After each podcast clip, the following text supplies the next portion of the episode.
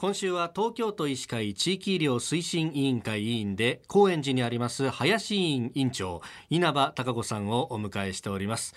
あの高血圧について昨日あの高血圧っていうのも数字をこう追い求めるんじゃなくて、まあ、ある意味の環境の負荷の結果みたいなもんだというお話ありました。そうするとじゃあその環境の部分をどう変えていくかっていうのはこれ重要になっていくかと思うんですけど例えばそのストレス対応っていうとどんなことしたらいいですかね？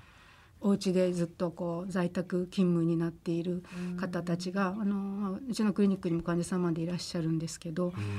お年寄りももちろんそうなんですね。出かけられないしコロナは怖いしっていうことで、なかなか出られないっていうことをおっしゃっているんだけれども実は30代ぐらいの若い世代の方たちも本当にこのコロナで外に出なくなったりあの在宅で仕事をすることによってものすごく辛い思いをされている。あのやっぱり会話する量が減る。はい、そうですね。はいで動かないっていうことで、あの姿勢も悪くなるのであの本当に皆さん「いやこれコロナじゃないですか大丈夫ですか?」っていらっしゃって胸が苦しいっていうただこう前かがみになってちゃんと息してないだけだったりとかっていうことがあるんですよね。なので人間のあの基本ってやっぱりまっすぐ立って地面に足をつけて、い、い姿勢でいるっていうことがあってそうするとこう肺が広がって楽に呼吸ができるんですがどうしてもデスクワークとか前かがみのあの状態でじっとしていることによって呼吸が浅くなってしまって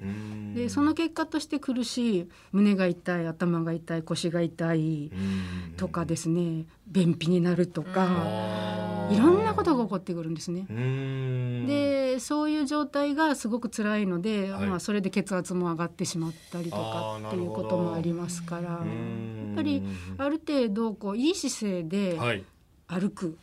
歩くは人間の基本だと思います。はい、確かに今までだったらデスクワーク会社でやってて終わったって言って外に出た瞬間あ深呼吸できるみたいなのでこう感じてたことが、もう家の中ずっといるとそれが切り替えがないままずっと過ぎちゃうと。はい、そうですね。で意外と皆さん長時間働いちゃってますね。そうですね。確かに。区切りがつけづらいですよね。やってしまおうみたいなこうね将来の真面目さがあだになるみたいなところはあるかなと思いますけどね。やっぱでも体を動かすとかその、まあ、姿勢よく立つだけでも、はい、じゃあそのデスクワークをやっててこうタイマーかなんかや仕掛けといて時間になったら1回立つみたいなやるだけでも違いますあだいぶ違うと思います。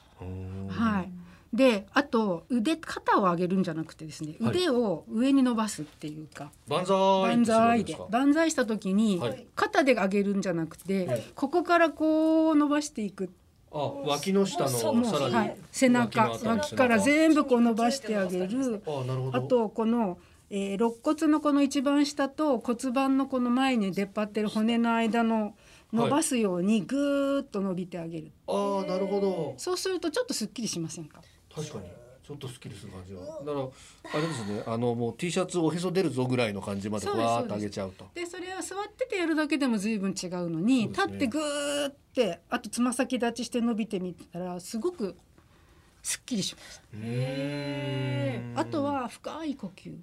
をする。肩を上げてっていう深呼吸する方多いんですけど、はい、実は背中を広げるなんですね。あああ背中を広げるイメージ、はい、確かにそのイメージってあんまないですね、はい、お腹で呼吸しようっていうと結局肩が上がっちゃったりとか、はい、あのお腹を膨らませるのはあるんですけど背中を広げてあげる。背中側の方が肺は面積が大きいんですよ。容積が。なので背中をうーって大きく背中の方に息をスースースースースースースーってやるとすごくいっぱい入ります。多分血圧のコントロールにいいんじゃないかなと思います。なるほど。はいちょっとあのスタッフに勧めておきますね、はい。えー、林委員長稲葉貴子さんでした。先生明日もよろしくお願いします。お願いします。